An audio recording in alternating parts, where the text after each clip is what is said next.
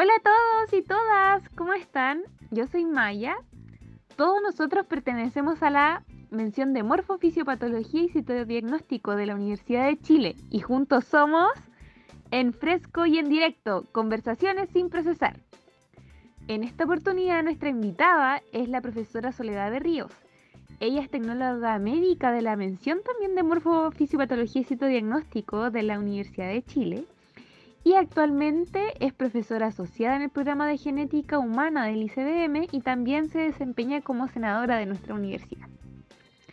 En esta conversación eh, hablaremos sobre la contingencia nacional, sobre el coronavirus, cómo fueron los inicios en la genética de la profesora, cómo ingresó a la carrera de tecnología médica, le preguntaremos un poco por las brechas de género, la relación con los estudiantes, y, cómo no, de sus libros que han sido ampliamente estudiados por varios de nosotros, como lo son el libro Genética Humana y también el ADN de los chilenos.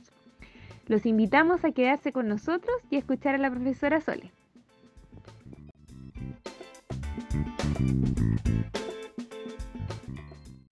Entonces yo le voy a hacer la primera pregunta eh, y darle de nuevo las gracias por, participar en este nuestro segundo capítulo eh, de un sinfín que vamos a tener. Todavía no tenemos un, tope, pero vamos a seguir hasta donde, donde nos llegue la gente. Pues. si no llegan más, terminamos. Estamos a dar la vuelta de nuevo. claro. sí. Entonces, la primera pregunta que tenemos es em, personal. ¿Cómo, personalmente, usted, cómo ha vivido la pandemia y cuáles son sus miedos en relación al COVID-19? Eh, fíjate que la he vivido bastante bien, creo yo.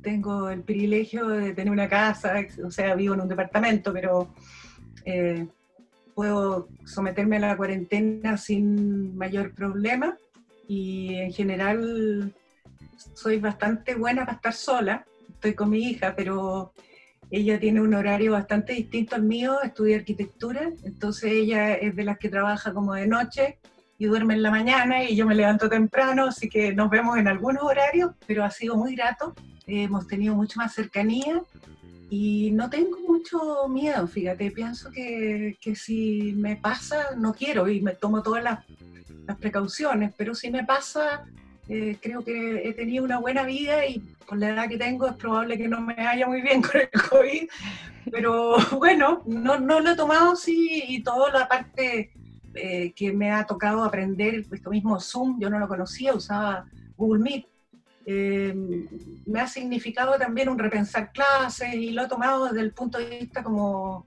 como positivo, me, me preocupa cómo sigue eh, cuánto vamos a poder, poder tener presencialidad.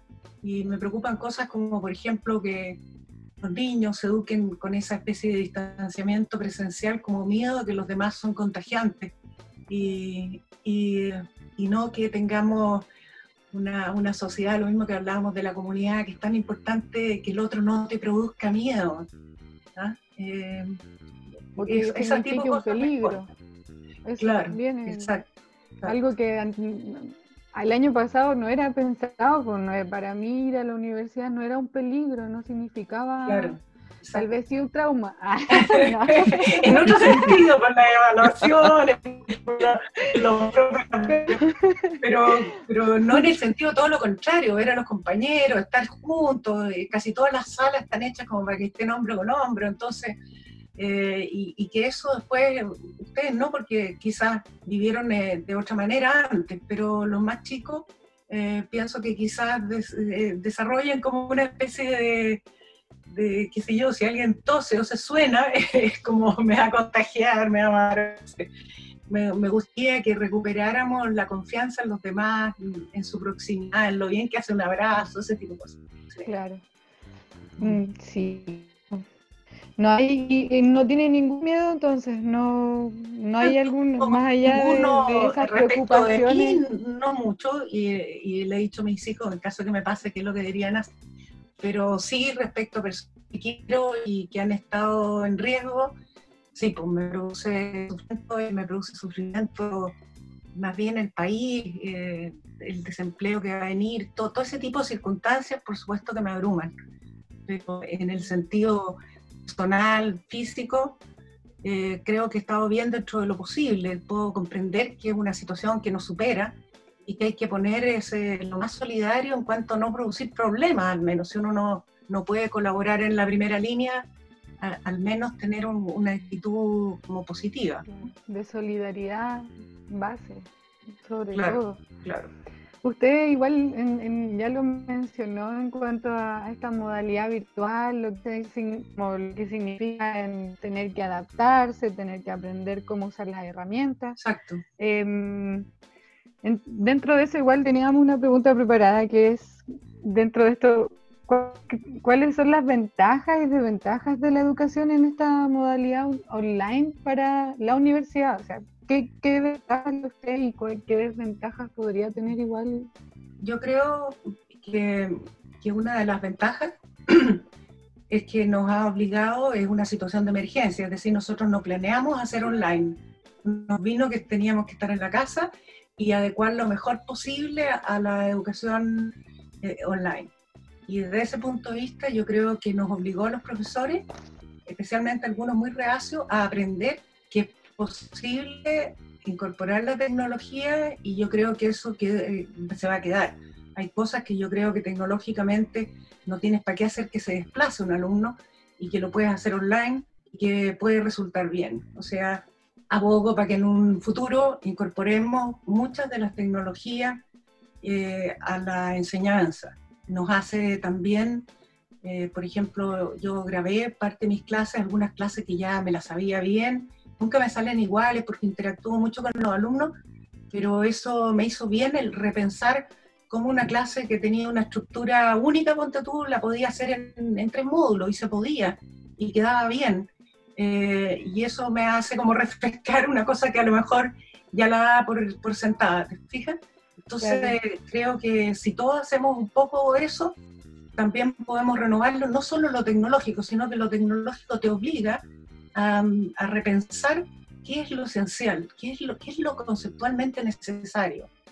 Pero así todo, hecho de menos, por supuesto, la, ¿cómo se llama? La presencialidad. Creo que ese contacto, por ejemplo, me, ha pasado en, la docencia que tengo con los grupos de seminario, eh, que de repente están todos los alumnos en negro y tú estás hablando y no ves a nadie, entonces les pido por favor que conecten las cámaras y, y, poder ver a través de video, eh, pero de todas maneras ese contacto que uno ha aprendido de la interacción de verle los ojitos, la cara, el que está medio lateado y le pregunto para que se despierte, eh, sobre todo los grupos, porque importa no que sea, por ejemplo, que ustedes me preguntan y yo les contesto, sea profesor, un alumno, sino que lo que dice un alumno y lo que le comenta el otro, hay un aprendizaje como colectivo que es irreemplazable irreemplazable, sin mencionar, por supuesto, lo obvio que es las cosas prácticas. ¿Te fijas? Claro. Eh, que uno puede hacer un video explicando, pero no es nunca lo mismo que, que el alumno que lo hizo, que lo vio al microscopio, eh, etcétera. Pero creo que si lo miramos en lo que tú me preguntabas, ventajas y desventajas, creo que la desventaja es no tener ese contacto humano, grupal, en que todos aprendemos y que siempre te sorprende una pregunta o que vas tanteando un poco cuánto saben o cuánto no saben, e, esa interacción la pierdes. Te conviertes en una persona que, que va explicando y que pregunta, pero que, que no sabes mucho y, están todos callados, entonces le tienes que empezar a buscar eh, con el, cuál es el nombre para decirle, a ver, fulanita, ponte tú, a ver, Valentina, dime tú qué crees. Pero se hace como un diálogo un poco, un poco forzado, un poco tieso. Pero así todo, yo creo que la tecnología que ustedes dominan tan bien, eh, nosotros tenemos que ponernos al día. Hay cosas, por ejemplo, que si yo, si es una prueba de selección múltiple, a lo mejor, ¿para qué tiene que desplazarse, ponte tú, 200 alumnos a ir a hacerla? O se puede hacer una prueba con un curso que los alumnos tienen la respuesta inmediata. No sé, hay cosas que, que, que no debemos olvidar una vez que podamos estar eh, Claro, es importante, una proyección a futuro que tenga esa, esa fusión entre la, lo bueno de, la presencialidad y también de la virtualidad. Mm, por supuesto, por supuesto. Y, eso creo que nos ha obligado a, a todos un poco a aprender. Hay profesores mayores que yo incluso que estaban diciendo, oye, y se pueden mandar email, o sea, de curso no sabían, pero ni media herramienta, ¿entiendes?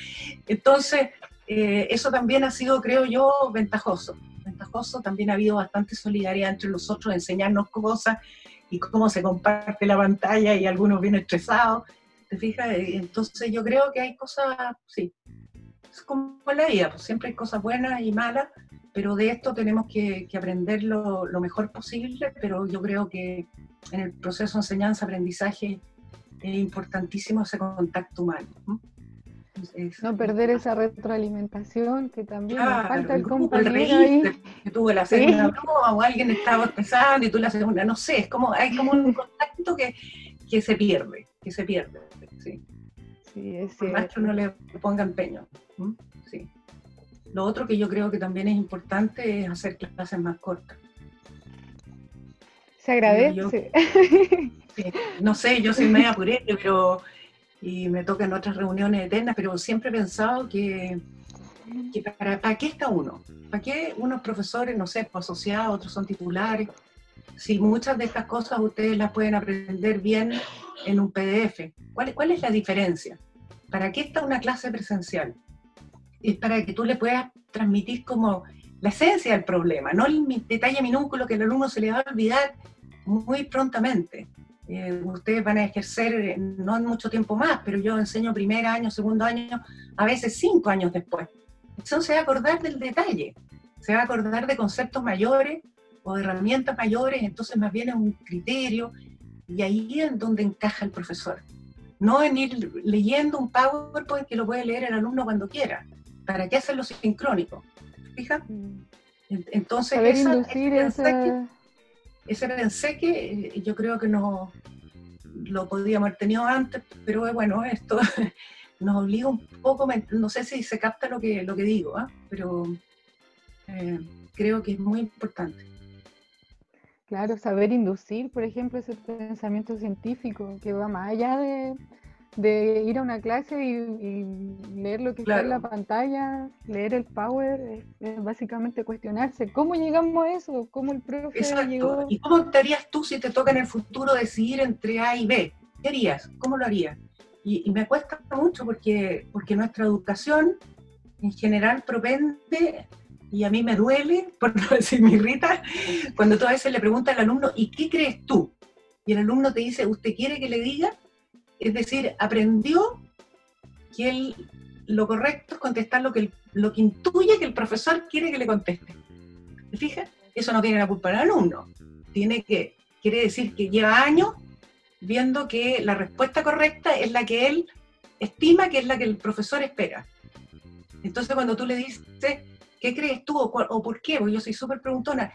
¿Y, y, cuál es tu fundamento? Puede ser súper bueno, a lo mejor distinto a lo que uno está pensando, pero lo que importa es que él aprenda o ella aprenda a decir eh, su opinión con un fundamento. No diga una cosa, eh, creo yo, eso me, enorgullece que un alumno de la Universidad de Chile tenga esa capacidad, que es lo que lo prepara, yo creo, para el mundo súper cambiante. Claro, hay que saber anteponerse y dejar de memorizar y dar el paso ya a, ir desarrollando, desarrollando cada uno esa habilidad. Tal vez va a ser la deuda, la deuda de este año eh, virtual, por decirlo así, para los próximos años. Claro que sí. Yo me preocupa menos los contenidos, como te digo, ese, ese especie de, diálogo o de encuentro eh, grupal en que todos vamos como aprendiendo y de repente tú no sabes para qué lado va a tomar el camino la, conversación. Eh, a veces puede ser incluso una noticia que impactó, supongamos que mi tema genética, a lo mejor salió una noticia en que puede ser discutida, ¿te fijas? Esa, esa cosa un poco no, no un libreto prefijo, eh, para eso está el profesor y para decir con humildad, mira, no sé, o qué crees tú, porque yo en realidad no sé, ¿qué has pensado tú? ¿Te fijas? Esa parte también, no el profesor que se sabe todo y dicta una cátedra y después los alumnos se la aprenden y la repiten sino que una cosa mucho más interactiva, que a veces resulta, por supuesto, y otras veces no, pero, pero la mayoría de las veces te digo que, que, no sé, a lo mejor es una percepción, pero eh, a mí me gusta mucho enseñar y, y, si yo estoy un poco lateada de ir a hacer clases, me animo, me, me, yo digo, eso no puede ser, es un privilegio, tengo que animarme. Y, y, tú ves la interacción. O sea, si los alumnos, tú eres, puedes ser repetitivo, medio aburrido, pero si te ven que tienes ganas y entusiasmo, los alumnos te responden. Eh, ¿Entiendes? Puede ser alguien que sepa mucho y de hecho hay mucha gente que sabe muchísimo más que yo, pero si lo hace con, como por cumplir una tarea, y me fomeque, eso lo captan al tiro los alumnos. Lo captan al tiro y no, se, no enganchan con lo que tú le estás contando. Claro.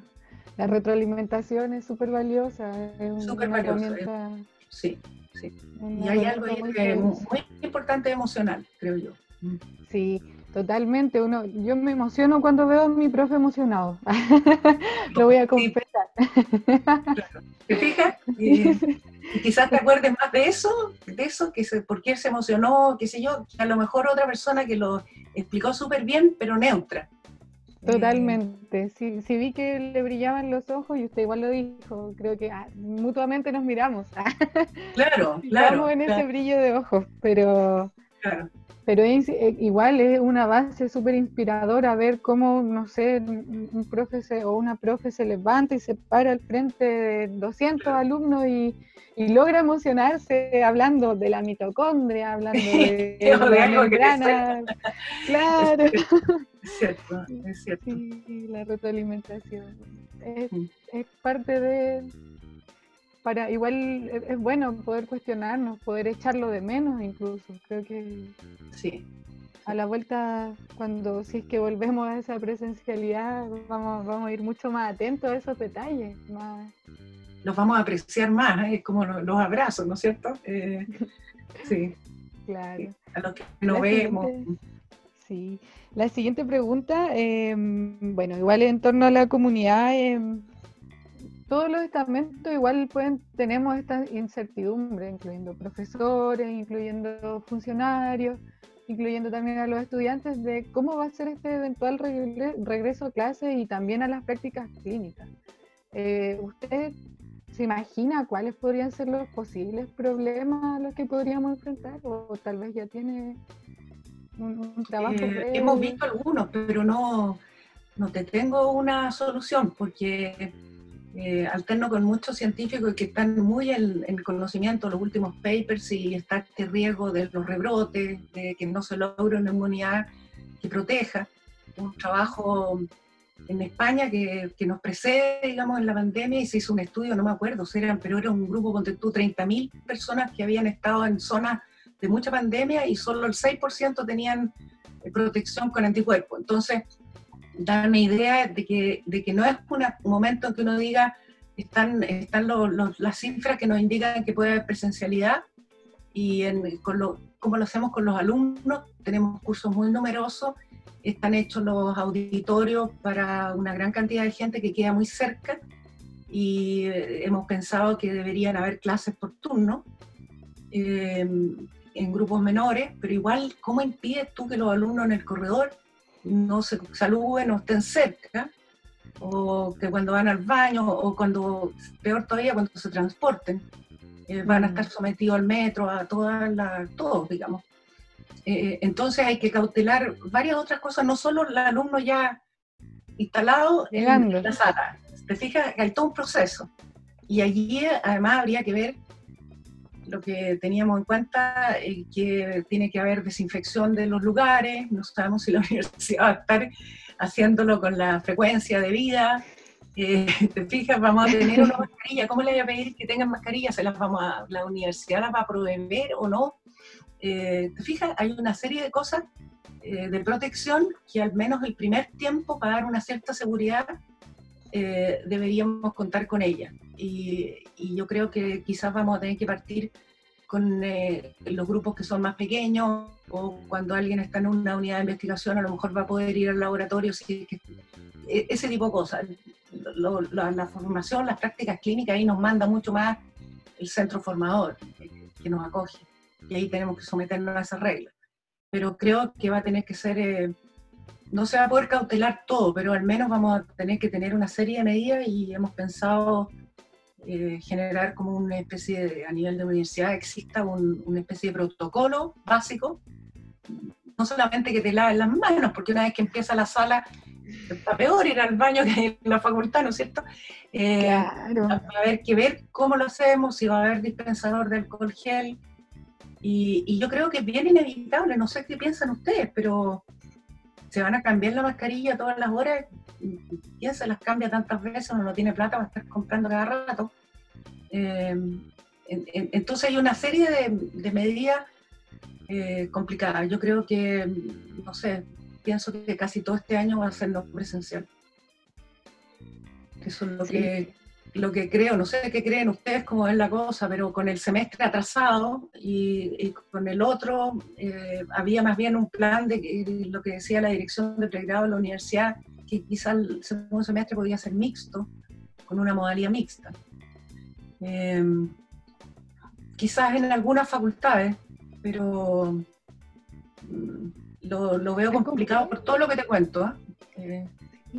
Además que considera, no solo, usted lo, mencionó, no solo un aspecto casi como multidisciplinar, multifactorial, es como uno se ocupa de algo y, efectivamente aparece otra cosa más de lo que preocuparse. Para mí, llegar es ya un, proceso, estar en la sala va a ser otro proceso, va, a estar complicado. Y, tienes que pensar en eso, que, muchos viven con, con gente mayor, abuelos van a ser una, una, posibilidad de contagio. Entonces tiene que ser cuando realmente estemos seguros que la probabilidad de contagio sea muy baja. Eh, porque todas las medidas que estamos hablando son más o menos, no, no las vamos a poder aplicar con el rigor de, de un hospital, o, ¿fijas? Y el alumno de repente va a sacar la mascarilla para saludar a otro. Eh, no sé si ustedes se han encontrado físicamente, pero, por ejemplo, mi hijo que no vive conmigo, que hace tiempo que no venía, el otro día vino, y me dijo, no sé, ah, le dije yo, obvio que te voy a abrazar, ¿entendí? O sea, no. Claro. Inevitable. No veía hace un par de meses, y nos habíamos visto por Zoom y todo, que lo iba a saludar de, de, lejos así. Eh, Sí, lo pensé, pero no, no, fue mucho más mi, ganas de, de, estar con él. Sí. Claro. Sí, pues la universidad no solo tiene amigos, pues, se emociona al ver a, todos, desde todos, desde los funcionarios, del tío de, la puerta, el, portero, los tíos de los guardias. El eh, me, los llamo por teléfono algunos y miran lo agradecidos que están. Preguntarles cómo están. Imagínate, los conozco a muchos de años. Y, y a veces le cuento de fulano de tal o de otro. Y, claro, se sienten un poco, no sé, pues nosotros usamos mucho más el Zoom, pero ellos no tanto. Y, entonces se sienten eh, emocionalmente muy desvinculados. Eh, entonces, en cuando los llamo eh, para preguntarles cómo están, por lo menos a tres o, cuatro, que son más cercanos. Y, es importante igual eso, uno no lo considera. Sí, sí. Creo yo que, es así, pues si somos parte de la comunidad que sea cierto, no, no solamente cuando necesito, no sé, pues, que limpien o que mande la secretaria alguna cuestión, sino que preguntarles por su familia. De hecho, una secretaria había estado con, con COVID y toda su familia lo había pasado re mal. Eh, y nadie tenía idea, digamos. Claro. Un tirón de oreja igual para la comunidad completa. somos buenos para memorizar rutas metabólicas, pero no nos conocemos, no sabemos los nombres de, gente tan importante igual, eh, todo, toda una comunidad, todos los componentes son muy importantes, entonces para la, eventualidad y para el regreso hacerlo más ameno. Y a veces es tan simple decirle hola, ¿cómo estás? y a veces el hola con el nombre. ¿no? Totalmente, totalmente de acuerdo. Ahora, Jairo, mm. ¿voy a hacer otra, la otra pregunta? Eh, sí, me toca a mí ahora preguntar. De nuevo, agradecerle, profesora, por eh, acompañarnos y por la disposición de, de la entrevista. Eh, yo tengo preguntas, bueno, una pregunta que siempre yo creo que le preguntamos a nuestros invitados es acerca de la carrera, de cuáles fueron sus motivos o qué la motivó a estudiar tecnología médica. o morfo también? Uy, tantos años atrás. Eh, conocí a una joven tecnóloga y me impresionó mucho. Eso es bien importante cuando uno es Lolo, eh, que otra persona te, te, marque. Y también siempre me gustó la ciencia y la tecnología y la morfología celular. O sea, eh, también creo que, que, en ese tiempo, imagínense la cantidad de años atrás, décadas, eh, yo me imaginaba también que era una carrera más complementaria con una familia. Eh, ante la opción de, ser una científica pura o ser médico, lo pensaba de esa manera, cosa que hoy día lo encuentro que no, no lo quiero que ustedes lo piensen, niñetas, de ninguna manera como, como un complemento. Y después, como son las cosas de la vida, eh, me dediqué totalmente a la profesión, digamos, a la, a la academia. O sea, eh, para nada me quedé en la casa. Eh, entonces creo que si yo diera, no sé, no un consejo, pero un mensaje, diría, jueguensela al máximo por ser el, lo máximo que quieren. No empiecen a ver, voy a hacer esto como más o menos para alcanzar a hacer lo otro que congene y les dé el gusto a medio mundo. Por supuesto, siendo respetuosos los demás, pero pero creo ustedes mismas lo a saber decir que son tecnólogos médicos de la Universidad de Chile, no es lo mismo decir que soy un técnico laborante, ¿no es cierto? Uno tiene mayor autonomía en la medida que ejerce o tiene una profesión con eh, mayor, también eh, desgraciadamente, prestigio social, pero sobre todo que te dé herramientas para tener autonomía. Y la tecnología médica yo creo que las da con gran esfuerzo. Ha sido una construcción difícil, porque la Facultad de Medicina, a mi juicio, en muchas cosas eh, es sectaria. Entonces, eh, no sé, uno lo ve como profesor, a veces te dicen, tenemos, qué sé yo, el curso de tecnología, me sí, pero es que vamos a tomar una prueba para medicina, o sea, hay una prioridad diferente, ¿entiendes? Y, y hablan de las escuelas, es como no medicina. Eh, eh, entonces hay cosas que a los alumnos le van quedando como un mensaje y yo lo percibí cuando ya entré a la, a la, a la universidad. Sí. Pero eso creo que ha ido mejorando, pero todavía dista como para que el equipo salud sea real, creo. Pero me gustó siempre, volviendo a tu pregunta, Jairo, eh, la tecnología médica creía que era una herramienta de diagnóstica que, que era muy importante. Eh, en ese tiempo no solo lo veía como investigación, sino que más bien lo veía desde el punto de vista de contribuir al diagnóstico, un diagnóstico que tuviera un apoyo en, en datos, en, en, ese tipo de cosas. Sí. ¿Puedo pedir la palabra? La palabra. No, y afortunadamente se mantiene vigente igual que, que, importante a los tiempos en que usted entró a, estudiar y ahora igual es un, sigue siendo una herramienta diagnóstica, sigue siendo... Sin duda, sin duda. Y va a ser cada vez más potente, cada vez queda menos en el ojo clínico, cada vez se requiere más, o sea, la palabra tecnología médica creo que está muy bien puesta. La, es, es, es ahora responsabilidad de usted incorporar eh, lo que se va incorporando a, a la vida general, digamos. Por ejemplo, en el sentido de genética suponte tú cuando yo entré genética no era un ramo, eh, sino que era biología celular y genética, era como, como un comentario casi cultural, ¿no es cierto? Un poco Mendel, un poco evolución. Pero en la medida en que ustedes ven la, sociedad entera, eh, están las películas, están en el CSI, en diagnóstico, el, el, la prueba de ADN, eh, las mutaciones, ¿no es cierto? Eh, incluso la gente lo usa como, como una jerga. Entonces, creo que un orgullo tecnología médica tenga esa, esa visión o la inmunocitoquímica. Eh, antes era solamente una observación con, con eh, tu tricrómico para ver si había más o más, menos fibras, pero hoy en día puede haber un diagnóstico de cáncer con especificidad mucho mayor. Eh, ese diagnóstico eh, es fundamental para tener un, una certidumbre hacia dónde ir en un, en un tratamiento. Eh, entonces, se trata de preparar estudiantes que puedan ir incorporando esas novedades porque tienen una buena base eh, de, de, ciencia, de, de, de varias cosas que les permiten incorporar eso y comprenderlo. No solo porque cada día van a haber más kits que resuelven el problema técnico, pero un tecnólogo entiende por qué lo está usando y, y eso me gusta mucho. Y yo creo que ustedes están súper bien preparados, súper bien preparados. Que los tecnólogos médicos estamos súper como en las sombras, por decirlo así. O sea, Mm. mm, muy poca gente nos conoce.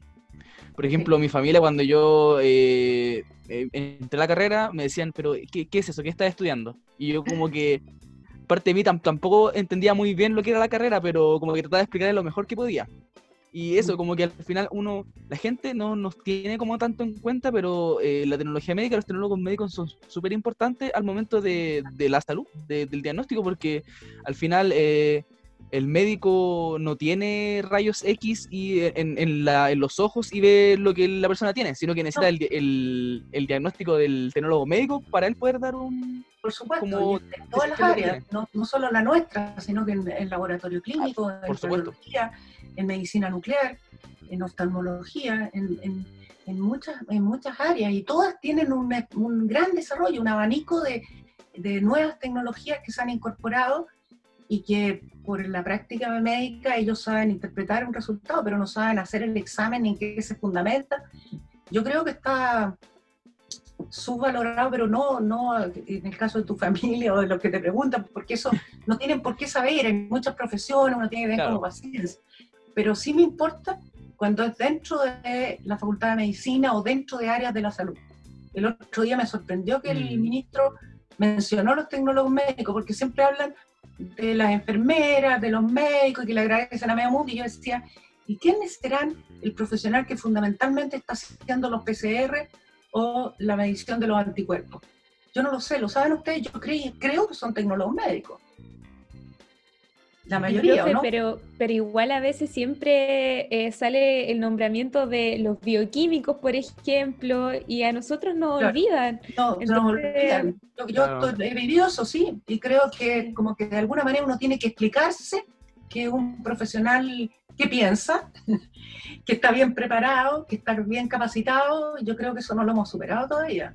O sea, yo quisiera decir unas buenas noticias, pero creo que si uno es veraz, eh, creo que, que esta sociedad es muy jerárquica en ese sentido, en un, en un sentido que no debería ser. ¿no? Ciertas profesiones son como una elite y el resto de las profesiones les cuesta mucho mostrar autonomía, pero especialmente en el área de la medicina, eh, porque mm, quien finalmente decide el médico entonces pasa a ser como dueño de ese diagnóstico que hizo un tecnólogo. Yo creo que claro, la, la salud, al final, si alguno de los eslabones falla, eh, de- definitivamente eso no va a ser para el mejor el paciente. Al final, todos los de la salud tenemos que tener como el mismo objetivo y es lo mejor para el paciente. Y cada uno de nosotros eh, aporta algo de una manera distinta y los tecnólogos médicos, mucha gente como tiene cinco menciones a la vez, como que cuesta distinguir eh, como definir como ah, una enfermera, que uno sabe al tiro el eje que hace. Entonces, como que es como, ah, y laboratorio, ah, y de, y de rayo, entonces se confunde la gente. Pero al final, eh, igual todos, todo, eh, con esto de la pandemia, yo creo que mucha gente está empezando a entender lo que hace el tecnólogo médico también, porque también ha salido harto en las DL y Sí. por lo menos también incluso ha tenido que hablar acerca del PCR y eso igual es importante, que, que al final esté participando en, para que se vea que muchas veces lo importante que es estar atrás, a lo mejor que en un laboratorio donde no estamos en contacto con los pacientes, no significa que, que no, que no seamos importantes dentro de como el eje del paciente. Yo comparto totalmente eso que tú dices, Antonio, totalmente. Creo que, que es fundamental. Quizás en una medicina primitiva, en que queda todo un poco así como a los brujos o a los espíritus, pudiera ser que recayera en una persona que tenía mejor intuición o más experiencia, pero en la medida que se ha desarrollado la medicina, creo que un profesional que es capaz de construir el diagnóstico con una certidumbre totalmente diferente es, clave, es clave, pero reconozco que, que ese conocimiento no es tan amplio y, me alegra lo que tú dices. Yo no he visto tanto que, que hagan partícipe a los tecnólogos en el COVID, salvo una que otra mención por ahí. Eh, pero creo que son eh, claves, claves. ¿Quién hace con tú la radiografía para saber cómo está el estado pulmonar? Ha sido poco, pero... ¿Quiénes hacen los PCR? Lo hemos, logrado, lo hemos logrado salir porque antes ni siquiera nos hacían parte de las entrevistas, de nada. Ahora por lo menos hay un interés como tal vez esta la oportunidad también que nosotros también como tecnólogos tenemos que aprovecharnos del conocimiento que tenemos acerca de eso.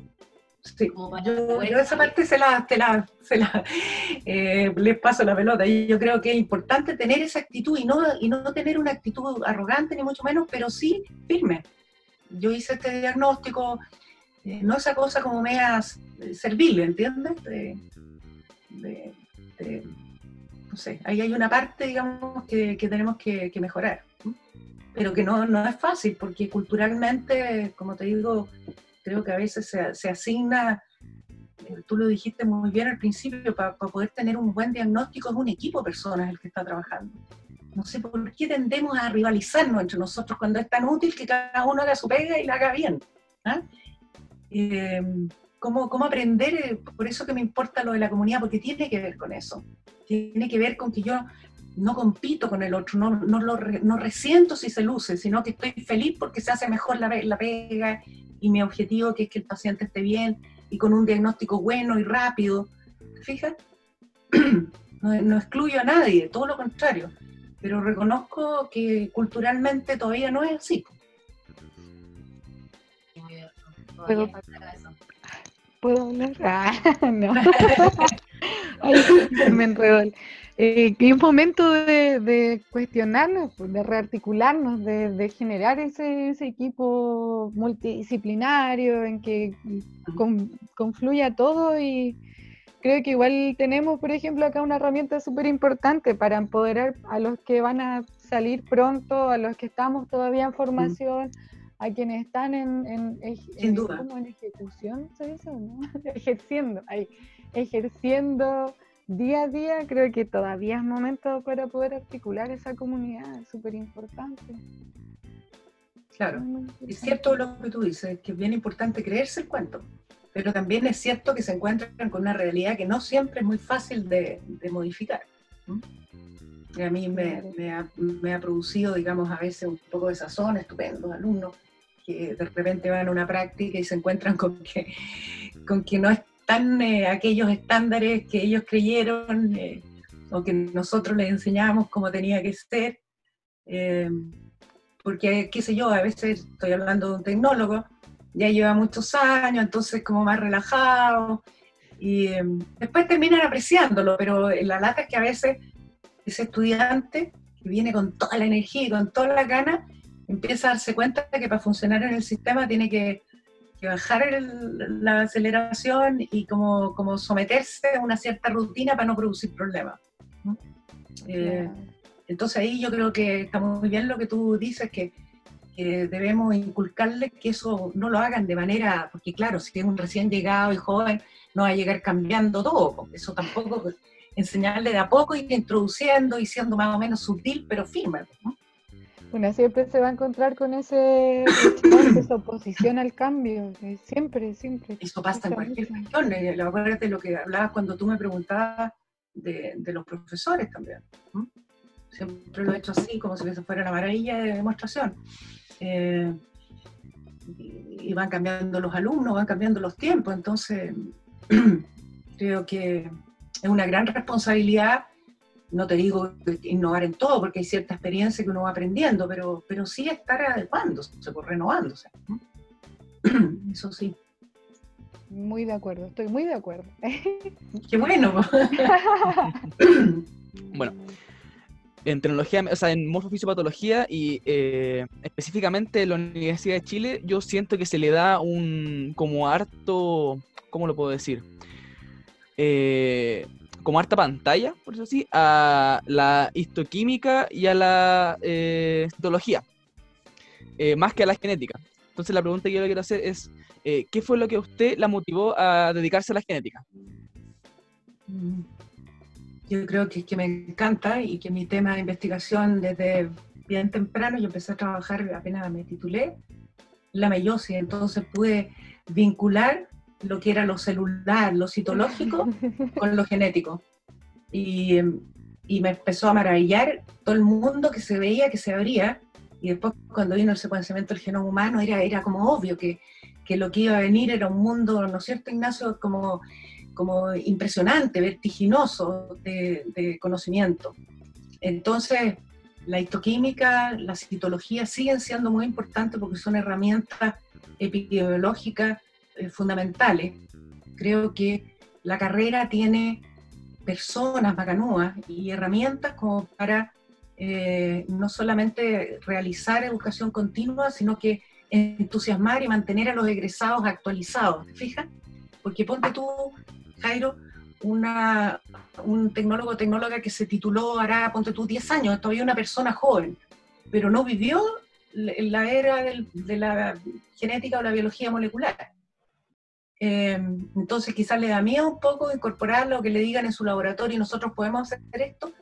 Entonces la carrera debería ofrecer ese tipo de, de curso y, eh, y nosotros dar más bien las bases sólidas de cada uno de esos temas pero después tú puedes hacer un curso de especialización en la citología, no sé qué, voy a decir algo a lo mejor incorrecto, ¿te fijas? Porque no todos ustedes se van a dedicar a la citología, pero sí tienen que tener la fase. Eh, y el, el, haber empleado el, el screening al, al, microscopio y los criterios generales eh, de BTS y todo el cuento, pero, pero después si es que quieren una cosa distinta, entonces uno podría tener un plan de, de postítulo, yo no, no, me acuerdo, pero ¿qué postítulo ofrece la carrera de tecnología médica? Ahora ninguno. Ya, eso ponte tú para mí una, una vergüenza. Por, la, por, la, parte de morfo, creo que en banco hay, hay uno que, que se estaba haciendo, como de identificación de células eh, de, de la sangre en diferentes patologías, pero no estoy muy segura. Pero yo creo que, dice... lo que es, lo que tú estás diciendo, yo creo que es probable que sea, ponte tú, un curso que han dado. Yo claro. Me tiempo atrás yo di un curso de citogenética, pero me refiero a, a un postítulo, mm. una formación que tiene un reconocimiento un poco más un poco más de largo aliento, pero uno puede partir primero por un, un curso o un par de cursos y después le va dando forma. Eh, ese es un plan eh, que, que, yo lo encuentro muy deseable. En algún momento, cuando yo estuve en el, eh, me carga hablar de yo, pero como ustedes me están entrevistando a mí, en el posgrado había un, un magíster y yo le puse alto empeño porque era eh, rompiendo todas las reticencias que había entre los fonoaudiólogos y los tecnólogos médicos de la especialidad, formaron un, un magíster. Y hubo bastante avance, pero después cambiaron las personas. Ustedes saben que importan mucho las personas.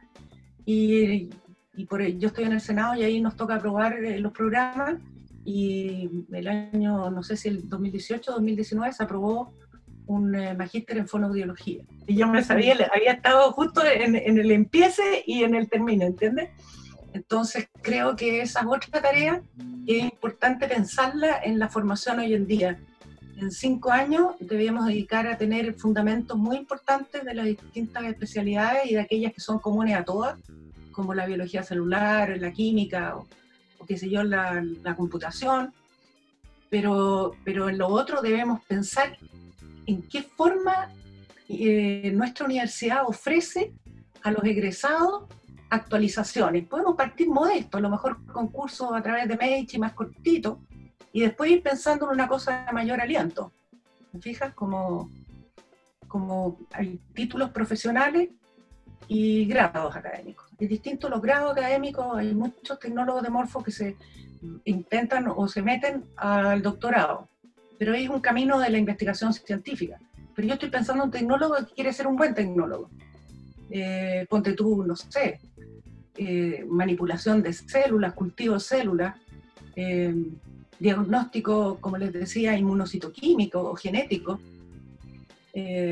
muchos egresados que no llevan tantos años, no sé, y hay que enseñarles a ustedes, que, que, todavía les queda poquito, que sientan que en la universidad deberían encontrar siempre una fuente de, de actualización.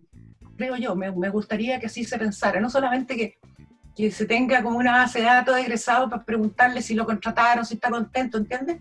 Eh, no solamente para eso. ¿no? Y creo que nosotros, nosotros igual hemos conversado en cuanto a eso porque eh, varios de nuestros egresados compañeros también nos han comentado eso, que no tienen ninguna conexión con la universidad luego de haber salido.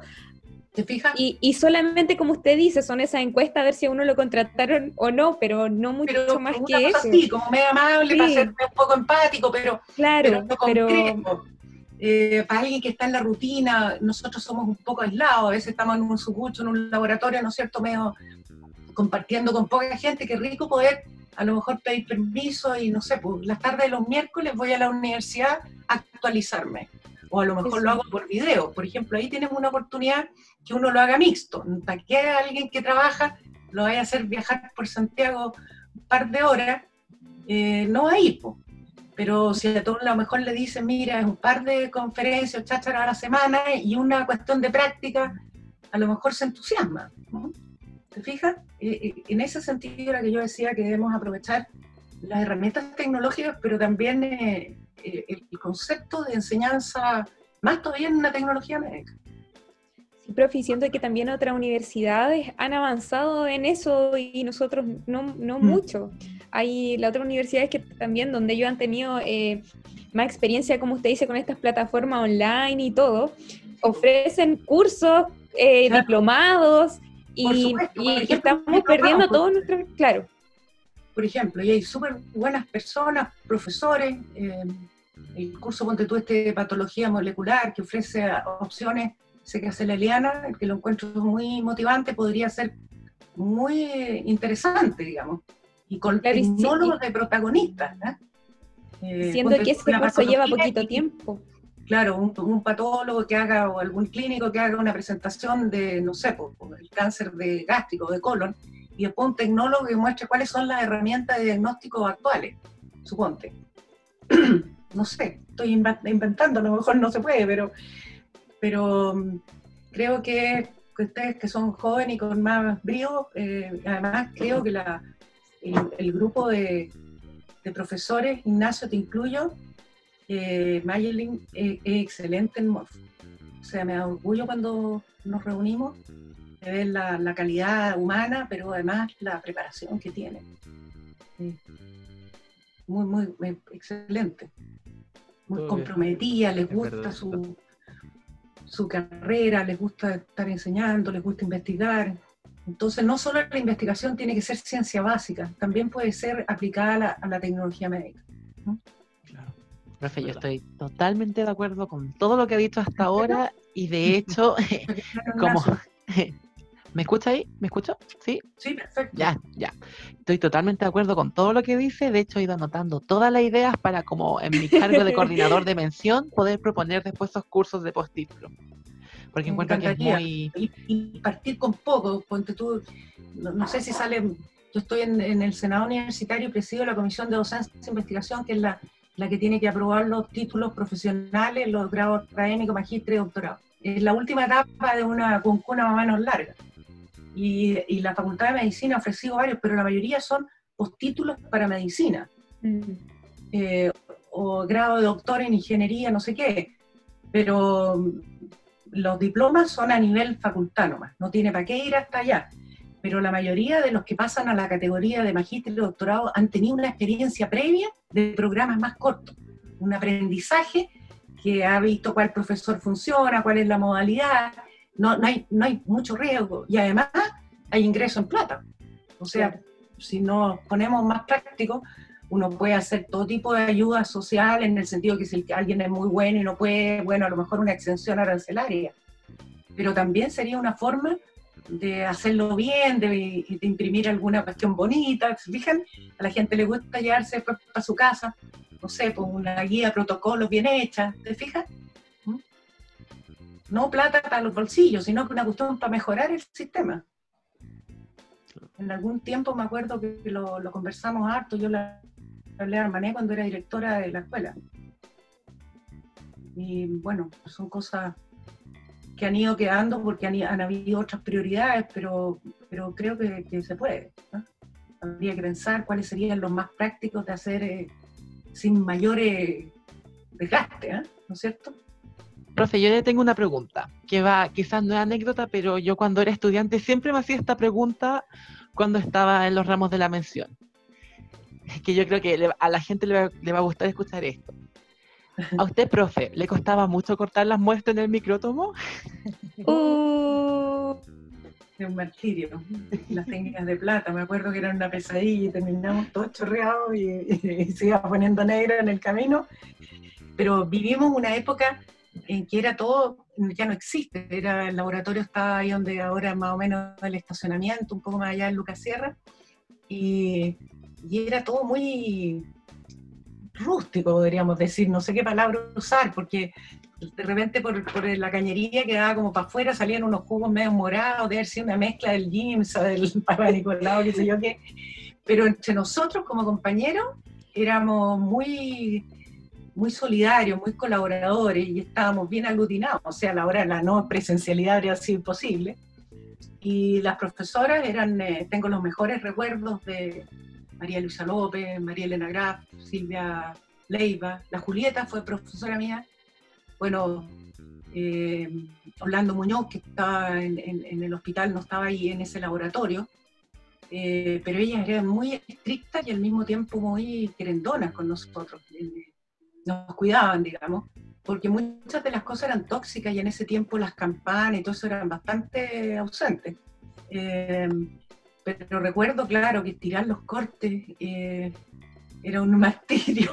Eh, y cuando quedaban bien, pucha, qué orgullo más grande. ¿eh? Y, y después eh, había como un altillo en que las profesoras empezaban a examinar la cuestión y por supuesto siempre le encontraban algo a estas obras que nosotros encontrábamos que eran maravillosas. Pero es muy satisfactorio esa parte visual, estética, y de que alguien inventó una técnica que no sé cómo se le ocurrió y, y que permite después ver tan bonitas las cosas. Eh, creo que era, era súper, súper eh, entusiasmante. Y claro que nos costaba, y nos costaba mucho porque no sé si ahora es así, pero, pero teníamos que entregar la- las preparaciones después de una cierta experiencia de horas o de qué sé yo. Y de repente había alguien que no tenía ni una cuestión y había que pasarle contrabando un corte que lo, que lo recortamos un poco para que no se notara que era el mismo taco de otro, digamos. para que para salvar la situación, porque si no, ¿qué iba a hacer? Eh, podías haberlo arruinado y ya no tenías más. profe, Eh, los cortes seriados también me acuerdo que eran eh, súper difíciles. Sí. profe, ¿ustedes cuántos alumnos eran? ¿Cuántos Fíjate no compañeros? acuerdo Exactamente, pero éramos como 16, éramos Ah, hartos. eran harto. Éramos Claro, muy- porque ahora, ahora la generación de, de Jairo con Antonia son, son 16, ¿o ¿no? Han, han vuelto a subir, claro. Sí, pero han vuelto a subir más o menos. estábamos- sí, tienes toda la razón. Hubo un tiempo Mayeli, que éramos, que los alumnos eran re pocos en la especialidad. Ponte tú seis o algo Claro. así. Eh, no, nosotros éramos hartos, hartos. Y mucho más mujeres que hombres. Eh, el hombre que teníamos nosotros era muy querido por todos y era bien callado, el pobre, no dejaban ni hablar. Y de repente en esas esperas eternas, eh, qué sé yo, bailábamos y era como de madera, entonces todo crujía y se movía. Eh, era, era una época muy especial porque estábamos muy aislados del resto de la facultad, estando en el medio pasábamos muchas horas en el laboratorio. Eh, eh, no sé, no, no, yo creo que a todos les gustaba, pero también eran tiempos políticos difíciles, entonces eh, nunca nos dividió eso, nunca nos dividió. Fue muy. Hablando un poco de eso de las mujeres, queríamos hacer unas preguntas acerca de eso. Actualmente, gracias al trabajo constante de muchas mujeres feministas, se ve un poco como más truncada la brecha, como que antiguamente atormentaba a las mujeres que se dedicaban a ciencia. Pero nos podría contar como su experiencia como siendo una mujer de ciencia y alguna vez si se enfrentó a algún im- impedimento que no permitiera su desarrollo como profesional. Tanto como impedimento, no, yo creo que ustedes están mucho más empoderadas en esta época. Nosotros en, eh, en mi época eh, estábamos muy acostumbrados a hacer el sub, ponte tú, hacer muchas cosas que eran eh, de figuración de otros, pero no lo tomábamos a mal porque era como parte de la vida, no te cuestionabas mucho. Eh, me acuerdo cuando eh, presenté en ese tiempo para incorporarse a la Sociedad de Biología de Chile, tú tenías que presentar un trabajo escrito y después hacer una presentación in extenso, o sea, era más larga y había una comisión que te preguntaba y por supuesto eran unos nervios terribles a quienes se presentaba esta sociedad con toda esta eh, crítica, digamos.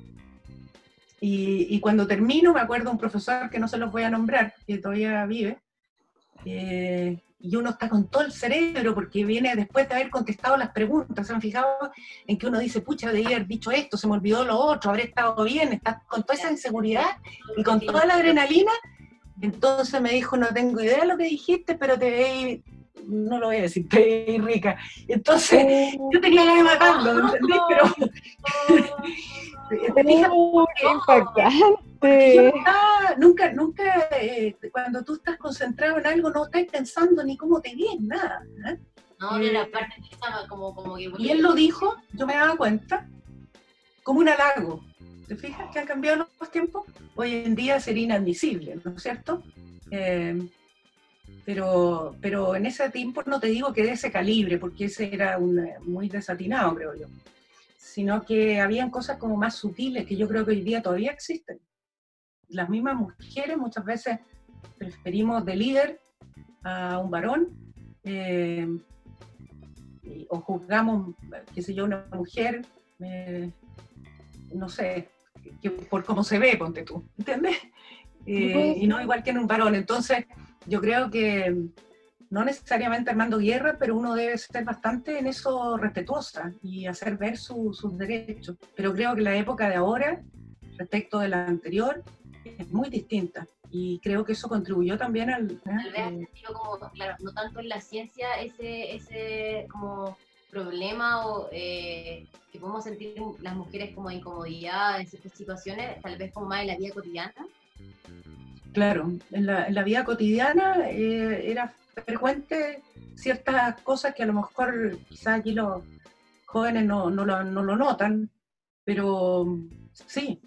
Eh, por ejemplo, qué sé yo, en un grupo de repente te dicen, oye, qué bien, y se dirigen al varón para decirle, eh, qué bueno está el trabajo. Y tú has sido también autor, ¿te fijas? Eh, y no lo hacen por maldad, sino que porque sienten que siempre, si es que hay un varón, ese es el que es el, el intelectual líder. Profe, como revisando un poco los antecedentes que conocemos de usted, y, y usted desempeña un, rol súper importante como mentora de estudiantes de ingresos especiales. ¿Qué le motivó a involucrarse a usted como mentora? ¿Cómo? ¿Qué, le motivó a, involucrarse en esto? Mm. Eh, especiales. Varias cosas. Siempre me ha importado mucho la inequidad social Em, y cómo contribuir de alguna manera, porque uno no puede solucionar la inequidad del país, ¿no es cierto? Puede contribuir a que haya más claridad y, que seamos más conscientes. Pero la Universidad de Chile empezó a tener una actitud bastante comprometida eh, en el ingreso de estudiantes por la vía CIPE, de ingreso especial. entonces eh, me parecía a mí que era eh, muy inoperante y muy, como te dijera, sufriente, el que un estudiante que venía con tan mala preparación eh, entrara con tantos honores, y lo hice ver pero en forma pero brutal, a lo, eh, mucho salón de honor, mucho, mucha cuestión, mucho aplauso, la familia es orgullosísima y después el alumno o la alumna sufriendo porque él era, era incapaz de, ponerse al día con los demás compañeros que eran... Eh, eh, ¿cómo se llama?, mucho mejor preparado y con profesores que más bien sentían que estos alumnos bajaban la calidad. Entonces, mi pequeña labor, que es bien chica, ha sido ir por un lado persuadiendo a los profesores de que eso no es así, que nosotros debemos poner más esenciales por lo mismo. Y por eso mismo no me gustó mucho cuando se redujeron las horas del ICBM, porque pocos redujeron los contenidos, sino que entregaron los mismos contenidos en menos tiempo, lo cual perjudica aún más a los alumnos que, imagínate, algunos nunca han visto química o han visto física eh, y una matemática muy básica, y les toca entonces enfrentar una clase que no entienden nada, se van con esa sensación de derrota y se van a otra clase que tampoco, y van acumulando esto y, la, vivencia mía, pero dolorosísima, es que se sienten fracasados. Imagínate un joven que entra y que está peor que si no hubiera entrado y que no se atreve a decirle a su familia, que generalmente son muy modestos y que no entienden cómo es el, el- el estudio universitario, sino que le dicen estudia, porque para ellos estar con un cuerno delante de estudiar. Eh, y yo lo encontraba eso horroroso y las alternativas de nuestra malla tan poco flexible tampoco eran muchas.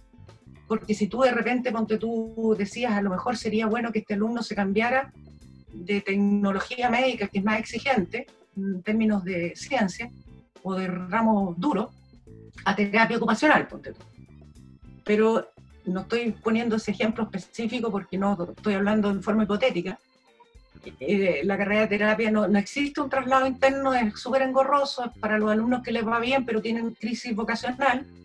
Entonces no están las herramientas y además en general la carrera receptora, digamos, dice, ¿por qué yo voy a recibir alumnos malos? ¿Te fijas? Entonces, eh, cre- creo que la mejor manera era apoyar a aquellos jóvenes que habían entrado porque era nuestra responsabilidad tratar de sacarlos adelante. Y la universidad ha invertido mucho. ¿ah? Y, y a mí el que más me gusta es el programa PAD, este de tutorías de los propios compañeros que los, les enseña, especialmente cuando partió de medicina. eh, Como la mayoría son buenos alumnos, aprenden rápido, no tienen problema, pero no se trata solo de que yo avance. Y, si van quedando otros en el camino, a mí que me importa, porque eso, ¿qué tiene de, de, de- de- servir a los demás, de ser solidario?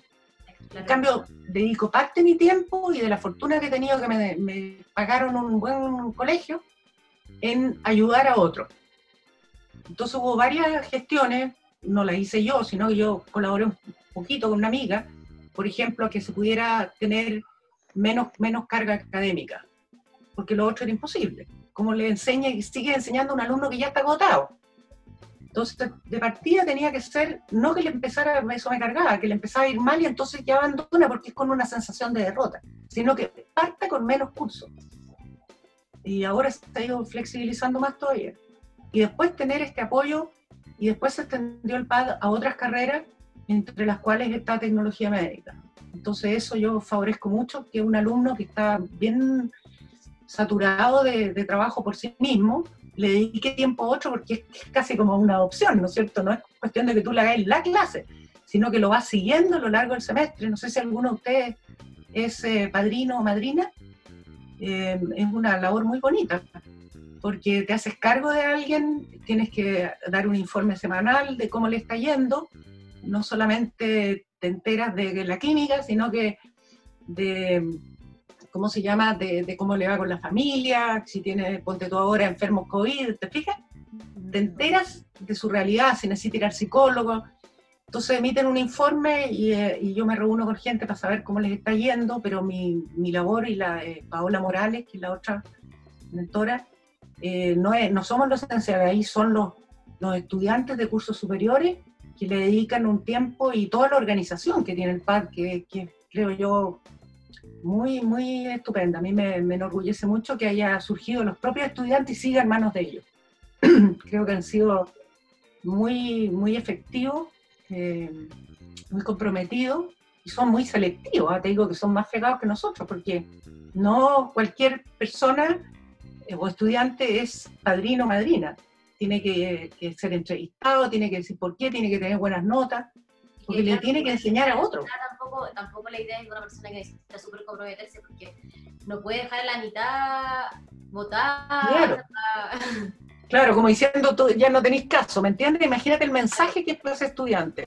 Y, y por otro lado, también existe del TIP, que es el apoyo desde la Casa Central o desde la Vicerrectoría Académica, que es de contratación de profesores, que también sirve, pero menos, porque el, el estudiante que ya cursó su tú física en tecnología médica sabe lo que son los requerimientos de la propia carrera. En cambio, el profesor de física es un profesor que enseña física que está bien, pues, la misma es la física, pero hay cosas que probablemente se enseñan de distinta manera, o los seminarios son de otra manera. Ahora, Entonces es mucho más práctico alguien que hizo ese mismo curso antes. Claro, que aparte los profes siempre preguntan de maneras distintas, entonces al Claro. final es como eso que el estudiante ya vivió el curso, es el mejor, el mejor como mensaje de apoyo que te Claro. pueda dar otra persona. Entonces, Claro. la razón. Entre otras cosas, y eso ahí ya me van, les vaya a cargar, pero yo estaba también en contra del paro por eso también, porque creo que los más perjudicados siempre con las discontinuidades de cualquier tipo son los alumnos vulnerables, porque tienen un- una dificultad en ponerse al día. Los alumnos que son eh, por ingreso regular y tienen buenos puntajes de PSU, no les cuesta eh, rápidamente incorporarse, van a sacar a lo mejor menos buenas notas, pero a estos otros alumnos les es muy difícil. Es, es una cosa muy árida retomar. Por suerte que el PAR continuó, no tan, no tan frecuentemente, pero continuó apadrinando. Y profe, ¿sabe qué? Ah, yo voy a comentar algo, pero igual es- yo encuentro muy interesante esto de la mentoría. En el capítulo anterior igual lo conversamos, como que es esa relación de, de ser maestro y tener como el estudiante interesado o llevar esa continuidad hace que el proceso sea súper rico y sea muy provechoso, siento yo. Creo que es lo que falta en nuestras formaciones, como retornar o eh, tomar esa mentoría temprano, primer año, segundo año, no llegar a, hacer la tesis y recién encontrar al maestro o a la maestra que nos va a guiar en lo que ya no queda nada, son dos años al final haciendo tesis. Pero al comentario que yo le iba a decir, que no es, eh, no es un comentario como poco frecuente y que a mí igual, lo digo esto muy personalmente y tal vez lo tengamos que evitar. Ah, no, lo esperamos. Pero sigue existiendo en la sala de clases ese clásico comentario de eh, voy a hablarles de química, no sé, ácido base, reacción ácido base, eh, algo que ustedes probablemente vieron todos en cuarto medio y que materia de colegio. Se da por hecho, se da por pasado, se da por aprendido. Y nos intentan homogeneizar que somos todos parecidos, que todos tuvimos la misma formación y al final ese comentario descansa ahí y no, no tiene esa continuidad, son comentarios que todavía siguen y son vigentes, incluso, ay, censúrenme por favor, pero en la actualidad lo he recibido en ciertos ramos y es algo que deberíamos completamente eh, eliminar y descartar porque al final vemos cómo ustedes hacen, eh, o ustedes hacen esos trabajos de emparejar esta cancha que al final todos damos por, como por hecho, como por obvio, como que algo que existe, pero que no, no, no es nuestra obligación y al final sí, pues sí tenemos como ese, esa, esa Ahora yo creo que lo que tú dices es que quizás es impropio la forma en que lo dice el profesor, porque un poco se lava las manos si alguien no tiene esa preparación, pero también es- hay que ponerse en que si un alumno ya está en primer año y entró con algún tipo de selección académica,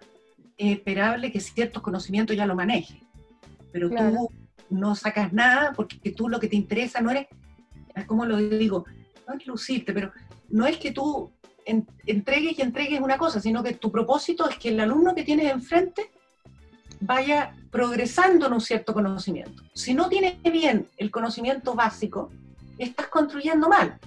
Entonces no te cuesta nada dedicar la primera clase a hacer una especie de recordatorio de aquello que era esencial, como para que los profesores, los alumnos puedan repasar o recordar, porque uno con el tiempo se le empieza a olvidar el asunto. Y el foco de los colegios a veces es bien distinto, eh, eh, y, y entonces puedes seguir construyendo bien. Pero si tú partes de la base de que ya lo saben, eh, no ganas tiempo, lo pierdes. Lo pierdes. Y se te desconecta además un grupo de alumnos que no tuvo esa ocasión, además. ¿Te fijas? Yo primero me estaba refiriendo al grupo de alumnos que todavía son como tres cuartos que entran por PSU y que se supone que sí deberían saber al menos cierto conocimiento. Pero hay otro grupo que no lo tuvo en el colegio. O sea, lo que está diciendo el profesor no es cierto. que es peor todavía. ¿Te fijas? Profe, como que en el ramo de, de citogenética, eh, sentí que a pesar de que sabía que nosotros habíamos, habíamos tenido genética, igual repasamos los conceptos de nuevo porque eran importantes para poder entender las técnicas y no se dieron como por hechos así como, ah, no, pero si pasaron genética y listo. Igual como que sentí ese, ese como repaso antes de, de como ver cada- bueno, pues Antonia. Yo siempre lo intento, ¿sabes por qué? Porque a mí me pasa que es como que cuando tú ya sabes más o menos algo y lo vuelves a ver, te enriquece. Lo, como, que lo, como que lo asimilas mejor, lo maduras mejor. Eh, eh, lo vuelves a ver o lo vuelves a ver con una persona que te lo da con un foco distinto. Eh, creo que a veces parte de la juventud que los alumnos te dicen, ah, ponte tu replicación del DNA. Ah, no, si eso ya lo vi. ¿Te fijas? ¿Cuándo uno podría decir que ya lo terminó de ver? A lo mejor ahora lo ve en relación a la, al cáncer, a lo mejor lo ve en relación a una técnica de identificación. ¿Te fijas? Siempre te puedes ir sacándole provecho a eso. Y mejor si ya sabes algo, porque puedes construir con mayores, no estar estresado de que anoto, que todo es nuevo. ¿Te fijas? Eh, y eso no, no cuesta mucho, no cuesta mucho sobre todo si uno tiene siempre el sentido, no te digo que yo lo logre siempre, ¿eh? soy bien modesta en ese sentido, pero lo intento, porque mi propósito no es lucirme yo contando un cuento, es que el otro reciba mi mensaje. Y si el otro no está preparado, ¿qué saco? ¿Te fijas? Se pierde el sentido de la cuestión. ¿Mm? Frustrarlo en ese proceso. Frustrarlo, frustrarlo como persona. Y ahí pierde un joven que ya no se cree en sí mismo se siente que se supone que es una alegría, es una alegría. me carga la química, me carga la física, me carga porque nunca vio algo que lo hiciera como, como entusiasmarse. Sí, es importante saber aterrizar, ese es como el, rol del profesor. Ese es el rol, eso es lo que yo te hablaba antes, que no siempre uno la chunta, pero, pero ese es el intento que deberíamos hacer, es no, tanta materia, si, si ustedes muchas de las cosas uno mismo está estudiando algo y de repente no sabe una palabra, no se acuerda muy bien cuál era la definición, lo buscáis en internet. Finalmente ser ese hilo conductor. Y dentro, ah, tomando esta, esto que se ha dado como más de, docencia, de cómo el proceso de aprendizaje, nosotros igual queríamos comentar acerca de, del clásico, el clásico Berríos de genética que todos tenemos que leer y que todos ojeamos lectura obligatoria y no por, porque vaya en el programa, sino porque yo voy a dar mi opinión y, mi experiencia. Yo veía a mis compañeros peleándoselo en la biblioteca y decía, oye, pero ¿por qué se lo pelean? Quiero saber qué pasa. Quiero entender hasta que lo pude tener en la mano y ahí agarrarlo, darle vueltas, procesarlo. me, me, emociona, ¿viste? Me, enorgullece.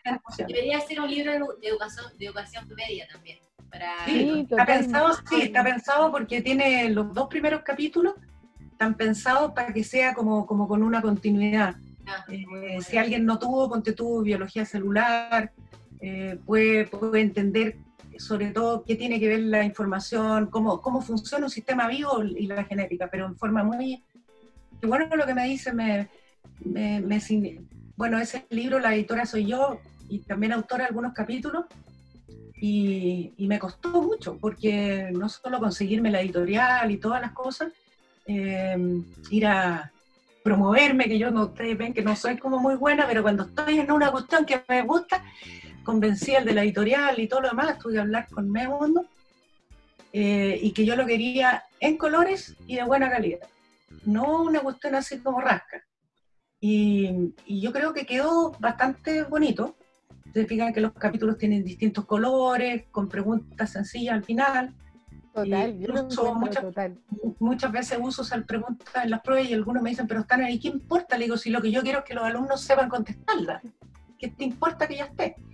Eh, pero, pero fue un esfuerzo especialmente porque me costó mucho meter el mensaje que ese libro era para los alumnos y no para los profesores y su currículum suena un poco duro, ¿eh?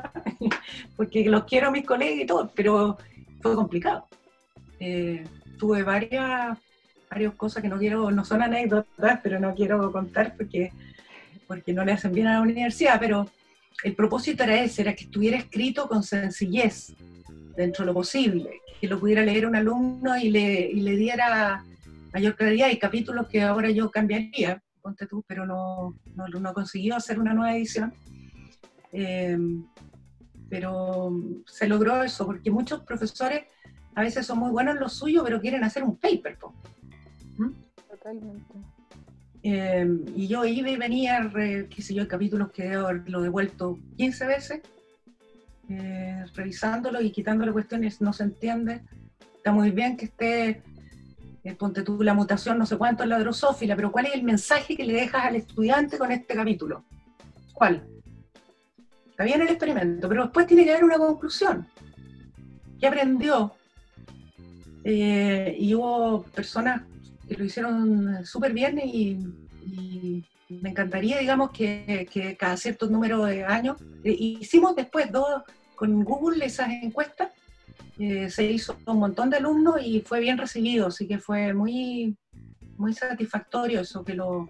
Además, imagínate la emoción de, de ver en una mochila así todo medio de raspado el libro, o sea, pero que lo tienen. Es como Claro, que para ¿cómo no te va a emocionar?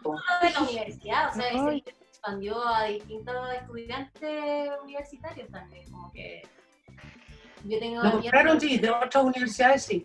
sí. Y, el y a Incluso lo- nosotros, lo, lo creo- tenían en la católica, fíjate que yo encontré que ya con eso ya me raspaba. Y, porque hay pocos libros de genética en español. Eh, y, y este estaba hecho de acuerdo a nuestro curso.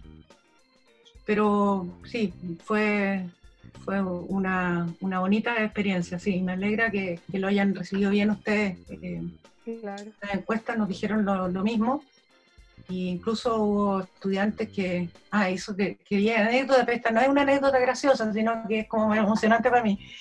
El año pasado había sido con el grupo de medicina, más o menos le caían mucho con las notas, como que no. Y de repente cuando ya íbamos a terminar, es medio fome, porque uno dice chao y se acabó el semestre, es como que hay poca, poca como empatía, ¿entiendes? Y se quedaban como pegados todos alumnos que no sabían si me querían preguntar algo más. Y entonces de repente me llaman así tropezones me dicen, profesores, que tenemos el libro y queremos que usted nos lo dedique. Y no había que poner. fue bonito, fue bonito, fue bonito. Y yo que me porque estaba tan gritona eh, de, de tenerlo ahí parado. Pero es lo que estamos viviendo en este momento. De hecho, preparamos anteriormente y, por ejemplo, yo les decía a, los- a- a la Anta, a Jairo, a los profes que, no sé, para mí el ritual de abrir un libro, revisarlo, leer el prólogo y después empezar a digerir la materia es un ritual en, en sí y global y, y por sí solo.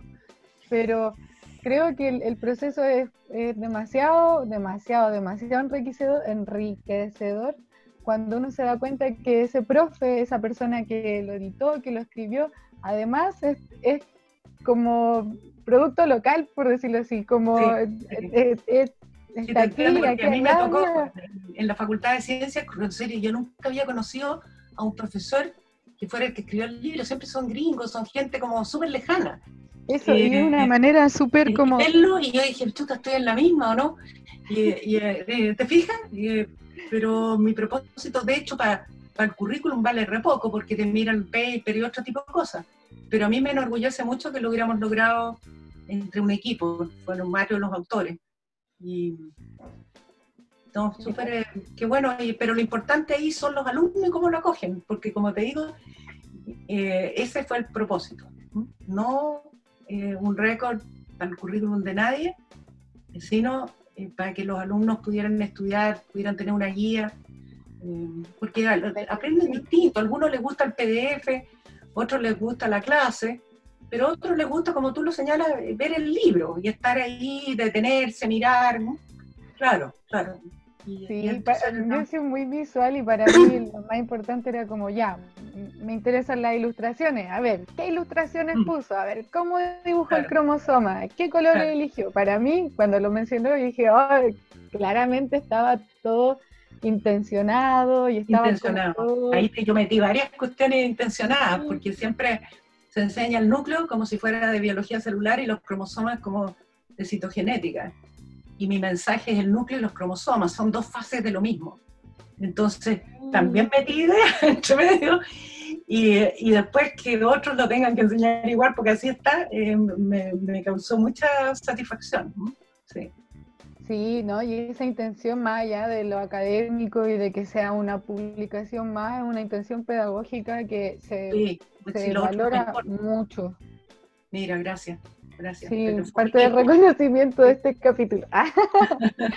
Pero igual Sí, agarrarle ese hilo conductor también a ese interés como no solo el, el clásico Guerreros de Genética, el único libro que usted tiene, también tiene otro libro, el ADN de los chilenos. Creo que hay algo ahí de por medio que aproximarse a la literatura o a la manera de, de- de- de proponerse escribir un libro es otra manera muy interesante de abordar todo el conocimiento.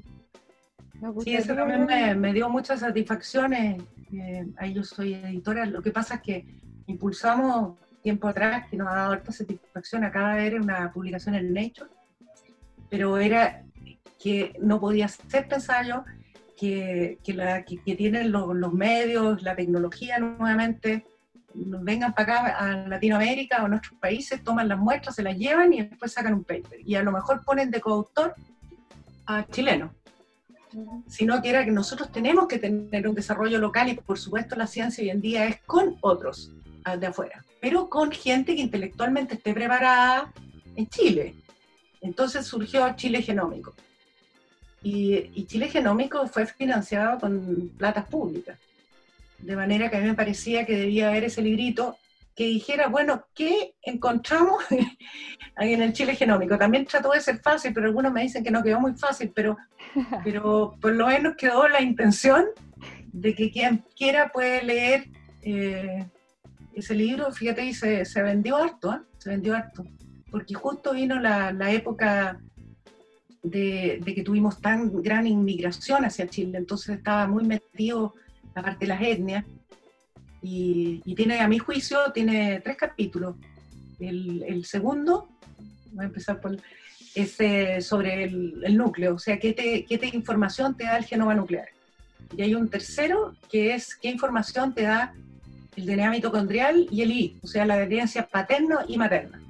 Pero el uno, que convidó ahí a una eh, historiadora, habla de, hace como yo le dije, quiero una, una historia, entonces hay historiadores que son expertos, ponte tú en la mitad del siglo XVIII, no, no, no, le dije, yo no quiero no, algo tan profundo, por no decirlo de otra manera. Quiero un relato breve de desde la presencia de los amerindios, la llegada de los conquistadores, porque maravillosamente el DNA va dejando una huella de ese encuentro.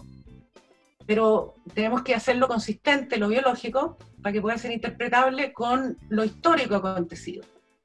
Entonces, el primer capítulo, que el que si alguna vez llegan a leer el librito, el más entretenido, no el genético, eh, hace un relato, digamos, de cómo fue ese encuentro, eh, que fue tan eh, brutal, digamos, pero siempre el, el- el- que es dominante ejerce una influencia feroz sobre los que son dominados, pero esa es parte de la historia, lo que allí nosotros no juzgamos, sino que describíamos qué pasó y cómo eso quedó una huella genética en lo que actualmente es el pueblo chileno.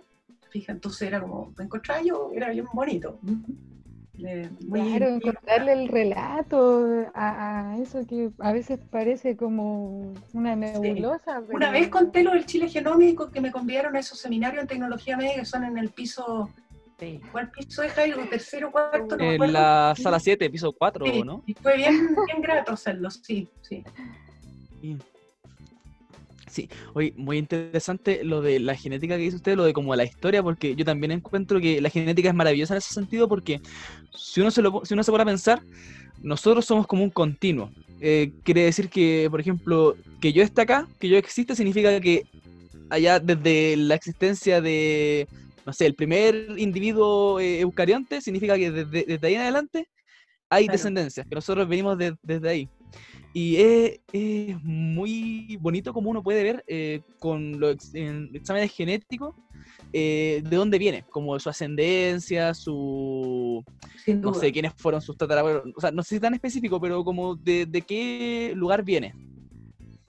Sí. Encuentro muy interesante. Es Y mu- es muy emocionante y, em, y algunas personas me han preguntado, porque todavía Chile Genómico, si bien tiene los marcadores genéticos de nuestra población, no presta como servicio habitual. Eh, y mucha gente hoy día manda su muestra a que le hagan un estudio si tiene ancestro europeo, africano, lo que sea.